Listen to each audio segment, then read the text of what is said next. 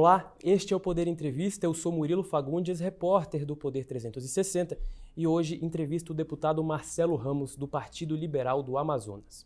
Marcelo Ramos é vice-presidente da Câmara, tem 48 anos e, pelo menos por enquanto, é colega de partido do presidente da República, Jair Bolsonaro, o que, segundo ele, é um constrangimento.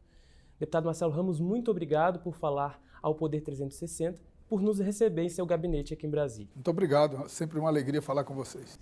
Deputado, ontem o presidente Jair Bolsonaro se filiou ao seu partido num grande evento ali com a presença de caciques, né, de grandes partidos.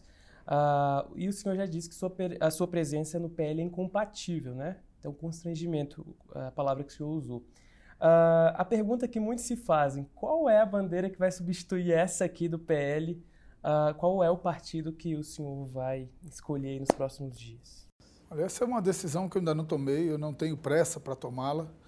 É, eu preciso ainda conversar com o presidente Valdemar. Eu procuro ser leal até quem é de, com quem é desleal comigo, mais ainda com o presidente Valdemar, que sempre foi leal, que sempre foi correto, que sempre foi verdadeiro, que sempre me prestigiou no partido. Então seria um gesto de deslealdade eu fazer qualquer especulação antes de uma conversa definitiva com ele.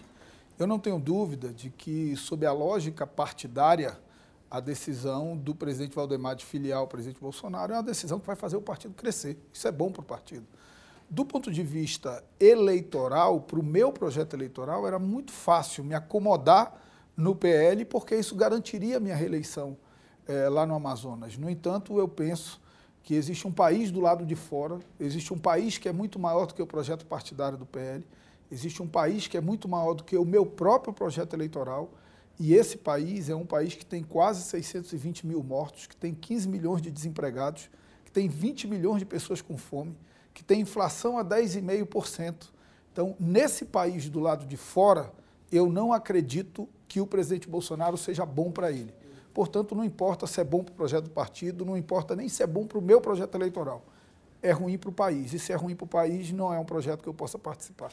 Perfeito. A partir de que momento o senhor tomou essa decisão, né? A partir de que momento o senhor disse assim, ah, agora não dá mais para continuar no PL? Foi assim que soube? Não, na verdade, eu ainda não formalizei a minha saída do PL. Isso depende, como eu disse, de uma conversa do presidente Valdemar, com o presidente Valdemar. Ele, em alguns momentos, reivindicou a minha permanência no partido, mesmo diante dessas circunstâncias, reconhecendo as dificuldades que eu teria lá no meu estado. Então, eu seria precipitado até se dissesse, não, você é amanhã porque eu dependo desse diálogo com ele. Agora, a decisão que eu tomei desde lá de trás é de que eu não estaria no palanque do presidente Bolsonaro.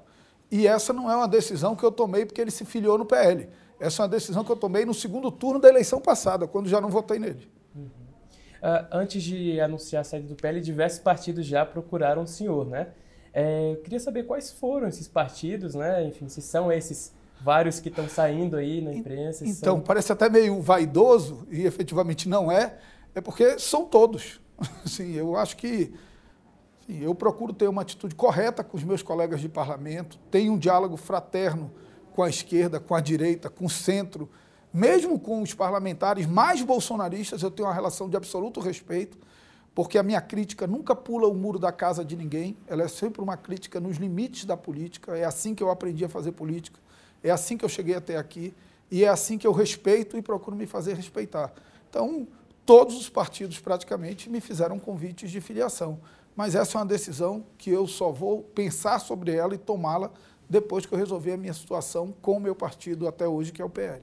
Eu sei, eu sei que o senhor não quer dizer nomes né, de partidos, enfim, mas qual que é o perfil de um partido que pode acomodar o senhor? Assim? Qual que é o, o perfil de um partido que o senhor procura? Olha, veja, não é simples que eu vá para um partido de esquerda. Por quê? Pelas minhas convicções na pauta econômica. Eu tenho convicção com uma pauta econômica liberal. E eu geraria um constrangimento para mim e para o partido. Você imagina reforma da Previdência. Eu fui o presidente da comissão, eu tinha convicção de que aquilo era bom para o país. Mudança nas regras de área de preservação permanente em áreas urbanas consolidadas, que é uma matéria que vai voltar para casa. Eu tenho convicção de que ela é necessária é, para o país. Então, tem uma concepção ideológica, um vínculo com o mercado financeiro, um vínculo com o setor produtivo nacional, um vínculo com a indústria, que tornaria difícil a minha convivência num partido de esquerda por conta dessas pautas econômicas. Então, o natural seria eu me manter num partido de campo de centro. Né? Mas isso é algo que eu vou ver mais à frente. Talvez PSD? Não, talvez um monte de coisas. São muitas uhum. possibilidades. Eu, como eu repito, felizmente, eu fiz muitos amigos e ganhei muito respeito aqui da casa porque trato todos com respeito. Não é um respeito gratuito e nem é um respeito que me envaidece. É um respeito que aumenta a minha responsabilidade. O meu dever de lealdade com os colegas, o meu dever de correção, o meu dever de enfrentamento das matérias, sempre no conteúdo delas e nunca fulanizando a crítica a quem porventura pense diferente de mim. O meu esforço permanente aqui na casa, que talvez seja a minha marca de construção de convergências. Todas as vezes que tem uma crise muito profunda aqui, eu sou chamado a tentar construir convergências. Então, isso é uma marca que me permite transitar em todos os cantos. Eu não tenho dúvida de que eu seria bem-vindo no PT, como seria bem-vindo no Republicano, como seria bem-vindo no PSB ou seria bem-vindo no PTB. Então, eu é, fico feliz com isso, mas vou tomar uma decisão que, óbvio, vai, pensar, vai levar em conta o que eu penso de projeto para o país, vai levar em conta, o, em segundo plano, o meu projeto eleitoral lá no Amazonas. Então isso não deve ser nos próximos dias, vai precisar de mais um tempo para amadurecer essa ideia. Não, até porque eu se, eu, se a minha decisão final for sair do PL, eu quero sair pela porta da frente. Então eu quero construir uma saída negociada, uma saída que não gere conflitos, nem aqui, nem lá no meu estado.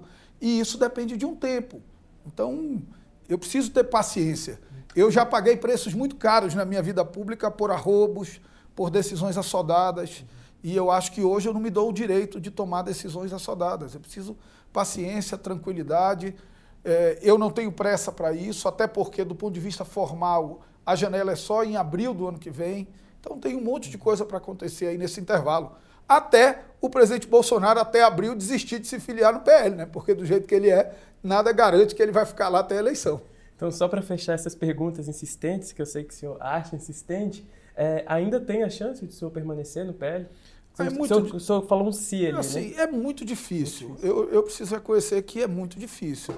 Há um apelo da bancada, há um desejo do presidente Valdemar, mas é muito difícil pela questão estadual. Lá no meu estado, é, é, há um acirramento muito grande com o grupo do Bolsonaro que vai entrar no PL. E eu não quero nem, nem causar constrangimento para eles e nem ser vítimas de constrangimento.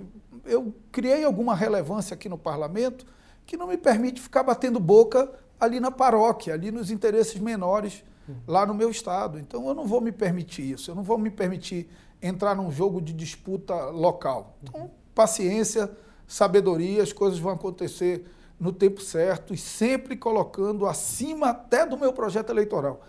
Ganhar ou perder eleição, para mim, faz parte. Eu, inclusive, já perdi mais do que ganhei nas eleições que eu disputei. O que não faz parte é trair os meus princípios, trair as minhas convicções e, de repente, perceber que eu estou servindo a um projeto que eu não acredito, a um projeto que eu acho que faz mal ao país. E hoje eu acho que o projeto Bolsonaro é um projeto que faz mal ao país. Uhum.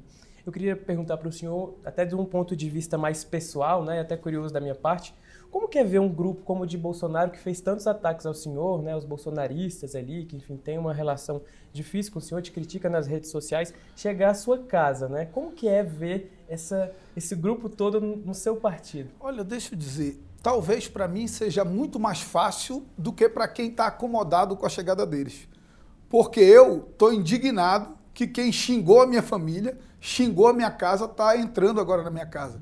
E tem gente que está estendendo o tapete para quem xingou a casa. Então, eles não atacaram a mim. Esse grupo atacou ao PL. Esse grupo atacou duramente as lideranças do PL. Talvez eu tenha uma expressão maior, porque hoje ocupo a vice-presidência da casa. Mas os outros parlamentares do PL não sofreram menos e nem mais ataques do que eu. Então, para mim, é é, é chato. Eu me sentia e me sentia muito confortável dentro do PL. Hoje, obviamente, não posso me sentir confortável com o presidente Bolsonaro filiado lá, mas cada um recebe na sua casa como bem entende, né? Eu recebo na minha casa os meus amigos com carinho. Os meus inimigos eu nem convido. Agora, se eu não sou o dono da casa, eu não posso escolher quem entra e quem sai da casa. É verdade. Agora, sobre a sua postura como deputado aqui, o senhor mesmo disse que é, é, é pragmático, né? Ele procura votar não pela pessoa, mas pelo, pela pauta. É, como explicar esse pragmatismo em momentos de tanto radicalismo? Assim, o senhor acha que a posição de centro, esses meios termos, né, terão forças aí nos próximos dias na política e até em 22? Olha, veja só, quando eu isso é engraçado, porque quando eu assumi o mandato, eu fiz uma reunião com a minha equipe e fiz um planejamento estratégico do mandato. E se você imagina se hoje é acirrado, se hoje tem pouco espaço para o centro, imagina o que era o início do governo Bolsonaro o início do governo Bolsonaro não existia espaço para moderação. Só existia o Bolsonaro radicalizado, o bolsonarismo radicalizado e o petismo e antibolsonarismo radicalizado de outro lado. E quando nós fizemos o planejamento estratégico do meu mandato, eu já dizia, eu vou apostar, caminhar por um caminho que ninguém está caminhando. Eu vou apostar no caminho da moderação, é, de não me vincular. Não, eu sou a favor da reforma da Previdência, mas eu sou contra o governo Bolsonaro. Então eu, votar, eu tenho que votar contra a reforma da Previdência porque eu quero prejudicar o governo. Então eu escolhi a moderação desde o início do meu mandato. E eu acho que eu não estava errado. Tanto que, num primeiro mandato, sempre um deputado do Amazonas, que tem oito entre 570, São Paulo tem 70. Eu presidi talvez as mais importantes comissões nesses dois anos, Previdência, é, prisão em segunda instância e hoje sou vice-presidente da casa. Então, acho que tem muito espaço para moderação, para o diálogo, para a tolerância, que é o lugar onde a política se encontra. A política não se encontra para construir nos extremos. Para construir, a política se encontra na moderação, no diálogo, na convergência, na tolerância com quem pensa diferente. Então, eu acredito nisso na minha vida e mais ainda na política. Eu aprendi a respeitar e conviver com quem pensa diferente de mim. Às vezes eu mudo a opinião da pessoa, às vezes ela muda a minha, às vezes nós continuamos com a mesma opinião divergente, mas sem perder a capacidade de diálogo. O diálogo é instrumento da democracia. Quem não acredita nisso tinha que estar fazendo outra coisa. Okay. E quanto ao relacionamento com os colegas, que realmente é muito bom, é, com os líderes, os caciques, os partidos, como que vai ser sua relação com eles depois dessas trocas? Muda alguma coisa? A, a, legenda, a mudança de legenda muda alguma coisa? Por exemplo, o relacionamento com o líder Wellington Roberto, com a Valdemar, com o presidente Arthur Lira, ou não muda nada? Assim? Olha lá, eu hoje usei os tempos de líderes. O tempo de líder do PL em todas as uhum. comissões que eu fui. Então, não muda. Vai, claro que se eu trocar de legenda em algum momento, eu não eu vou ter mais diálogo com os membros da nova legenda. Mas eu tenho uma atuação aqui que transcende tanto essa questão de partido que eu acho que não vai ter muito impacto, não. Uhum. E para 2022, quais que são os planos? Eu não, eu não tenho dúvida de que a bancada do PL uhum. faria qualquer coisa para eu ficar no partido. Perfeito. Para 2022, quais que são os planos do senhor? O senhor disse que vai enfrentar mais dificuldades, né? É, não estando aliado ao presidente Bolsonaro. O senhor pretende disputar um cargo do executivo, a continuar no legislativo? Já pensa sobre Olha, isso? O meu caminho natural é o caminho da reeleição. reeleição. Né? Eu estou muito feliz, eu, eu brinco né, com a minha esposa. Eu sempre disse que eu nunca queria ser deputado federal, porque tem que ir e voltar, porque você é um no meio de 15 e 13, ninguém nem percebe o que você está fazendo. E de repente eu me encontrei aqui absolutamente realizado, convicto de que sirvo ao país, convicto de que sirvo ao meu Estado, convicto de que as coisas que eu faço entram pela porta da casa das pessoas e mudam a vida das pessoas. Isso é muito significativo para mim, porque senão a política não tem nenhum sentido. Então, é, a, a, o caminho natural é o caminho de disputar a reeleição. Mas eu também estou decidido a não gastar energia com isso nesse momento. Uhum. Nesse momento, isso efetivamente não é a minha prioridade. E acho até que não deveria ser a prioridade de nenhum político. Porque um país que tem 15 milhões de desempregados, 20 milhões de pessoas passando fome, inflação a 10,5, 120 milhões em insegurança alimentar, que comem menos do que deveriam comer, o político que está pensando em reeleição não tem nenhuma sensibilidade com o que está acontecendo lá fora. Então, a maior parte das minhas energias, quase 100% das minhas energias, estarão disponíveis para servir ao país. Quando chegar no momento correto, eu vou pensar no meu projeto eleitoral. Isso que você vê é que a disputa já começou, né? E na, na, principalmente agora com a filiação de Bolsonaro. Eu, eu acredito muito, eu sempre disse que meu, os meus maiores cabos eleitorais, eu fui vereador, me reelegi vereador, fui deputado estadual, disputei o governo, perdi. Mas eu sempre disse na minha caminhada que os meus maiores cabos eleitorais sempre foram os meus mandatos. Então eu acredito muito que quando você devolve alguma coisa para a população, que quando você tem do que prestar contas, a população no final vai reconhecer todo esse esforço e toda essa dedicação. Então, eu penso pouco na eleição. E olha, isso não é um desafio fácil, não. Uhum. Eu entro em conflito com a minha equipe aqui, entro em conflito com a minha equipe em Manaus, porque todo mundo me queria mais focado em eleição, mas eu acho que cada energia que eu gastar em eleição é energia a menos que eu estou gastando para ajudar o país a superar todos esses problemas.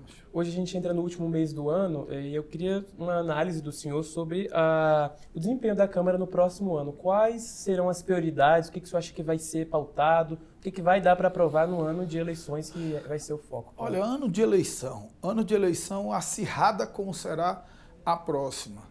Ano de eleição em que os campos acabam ficando mais claros. Hoje você tem muita gente que não estará com Bolsonaro, mas que vota com Bolsonaro.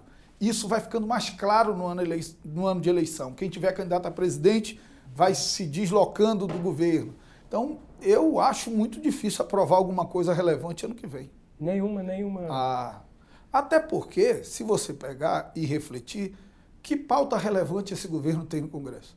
Esse governo não tem reforma da Previdência, não tem reforma tributária, tem um arremedo de um monte de reforminha, todas, por sinal, muito mal construídas. Esse governo não tem nenhum compromisso com a reforma administrativa. Então, o que, é que tem mesmo de relevante do governo que ele queira votar no que vem? E não no ano nada. que promete a inflação ainda mais alta. E mais grave, olha lá, nós estamos falando de uma situação social gravíssima, num ano em que a previsão de crescimento ainda é 5%. Eu acho que vai dar alguma coisa perto de 4%, mas ainda é 5%. Se você projeta o ano que vem, nós estamos falando de um ano de inflação crescente com previsão de crescimento de 0,5, 0,3. Uhum. Então, quando as crises descem da consciência para o bolso, elas se agravam muito. Portanto, tem muita gente que está achando que o presidente Bolsonaro pode ser uma boia salva-vida para a eleição. E eu suspeito que ele será uma âncora. Então, na sua avaliação, o governo vai ficar estático quanto medidas econômicas para conter tudo, tudo, isso, ou o governo vai mandar medidas até antipopulares e, a, e o Congresso vai ficar receoso? Mas o governo não sabe o que fazer para enfrentar isso. O governo saiu do negacionismo sanitário e partiu para o negacionismo econômico. O ministro Paulo Guedes que o Brasil está crescendo. Eu, eu não sei, eu não sei adjetivar isso. Eu não sei se é cara de pau, se é cinismo, eu não sei o que, que é. Mas ele diz que o Brasil está crescendo. A inflação nas alturas, aí você cria o cachorro correndo atrás do rabo, porque você controla a inflação com o aumento dos juros, o aumento dos juros diminui o consumo, diminui a produção, gera desemprego. Então, não tem saída. Simplesmente o governo não tem clareza de qual a saída. Está apostando tudo num auxílio, num auxílio Brasil de 400 reais. Esse auxílio de 400 reais vai chegar no bolso do cidadão abaixo de 300, porque a inflação que eu falo que é 10,5%, se você pegar energia elétrica, alimentação, gasolina e gás de cozinha, ela é quase 40. Então esses 400 reais vai chegar a menos de 300 no bolso do cidadão. E uma coisa que o Plano Real deu ao brasileiro foi a percepção do poder de compra, que era algo que a gente não tinha antes do Plano Real. Mas hoje o cidadão pega os 400, ele vai dizer, é, com esses 400 o meu rancho, minha cesta básica, está menor do que aquela que eu comprava com 200. Tem alguma coisa errada. Na sua avaliação, o trunfo Bolsonaro, para quem está fechado com ele hoje, pode virar aí um feitiço no ano que vem? Na minha avaliação, claro, política é como nuvem, né? Acontece um fato extraordinário e muda tudo. Mas na minha avaliação, não existe um trunfo Bolsonaro. Ele não tem um plano para superar essa crise. Ele aposta nesse carisma dele, ele aposta nesses seguidores que têm uma natureza meio messiânica em torno dele, não importa a besteira que ele faça, ele continua sendo mito.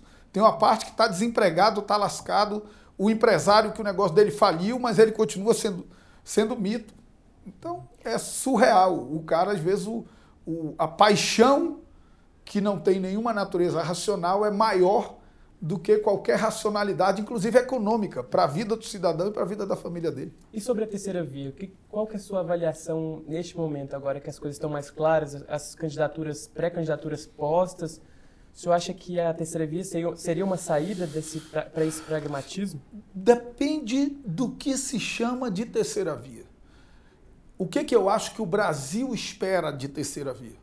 O Brasil espera de terceira via uma candidatura liberal na economia, socialmente responsável, ambientalmente sustentável e com fundamentos muito claros nos valores da democracia e da república.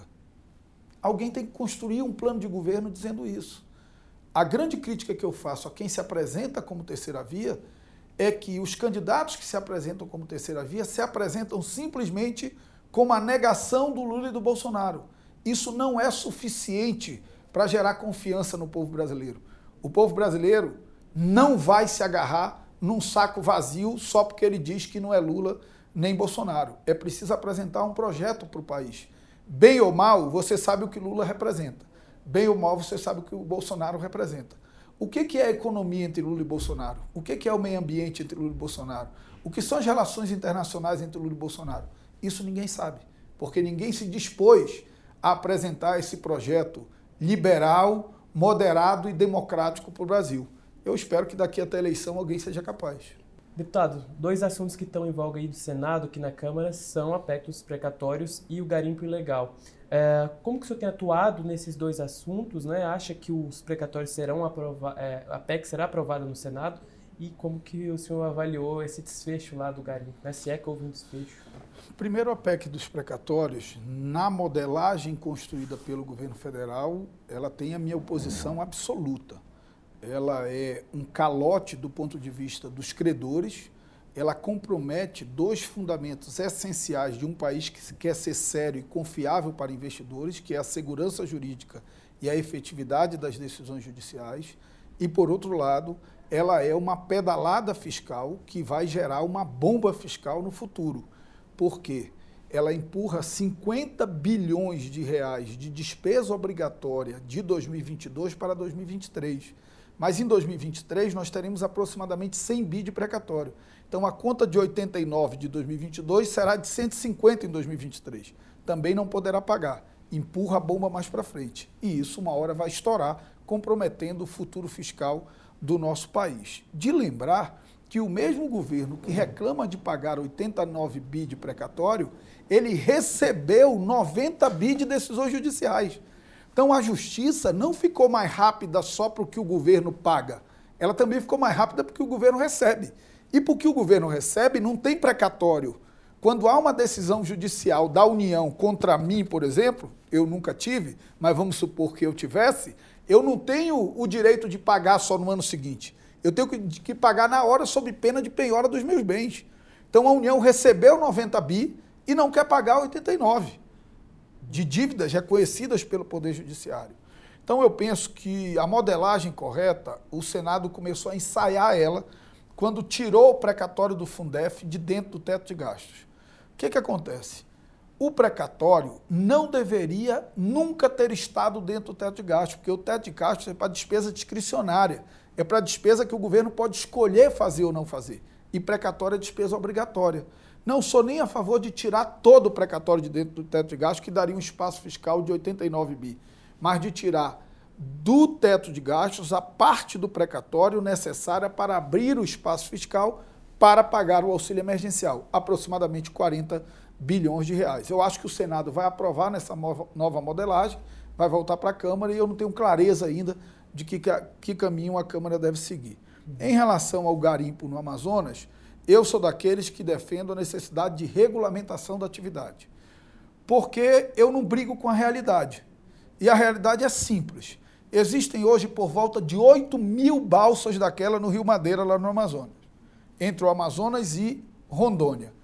O governo federal tem condições de fiscalizar e retirar 8 mil balsas todos os dias, porque tem que estar lá todos os dias, porque tira num dia, ela volta no outro. Queima uma, ele constrói outra, volta de novo. Não tem. Portanto, é melhor que se faça um processo de regulamentação da atividade, que busque novas tecnologias, que não a utilização do mercúrio que polui demais, que organize esse pessoal em torno de cooperativas, que exija licenças ambientais que garantam medidas compensatórias ou mitigadoras dos danos ambientais que porventura aconteçam, se não é ficar enxugando gelo. Hoje queimaram 130 balsas, tá bom, ainda sobraram 8 mil. O que, é que vão fazer? Vão queimar as 8 mil? Não vão. Então, eu sou daqueles que acho que nós deveríamos, de uma forma ponderada, séria, ouvindo segmentos ambientalistas, ouvindo os, os extrativistas lá, ouvindo os garimpeiros, ouvindo o poder público, porque tem prefeituras ali que são impactadas por essa atividade.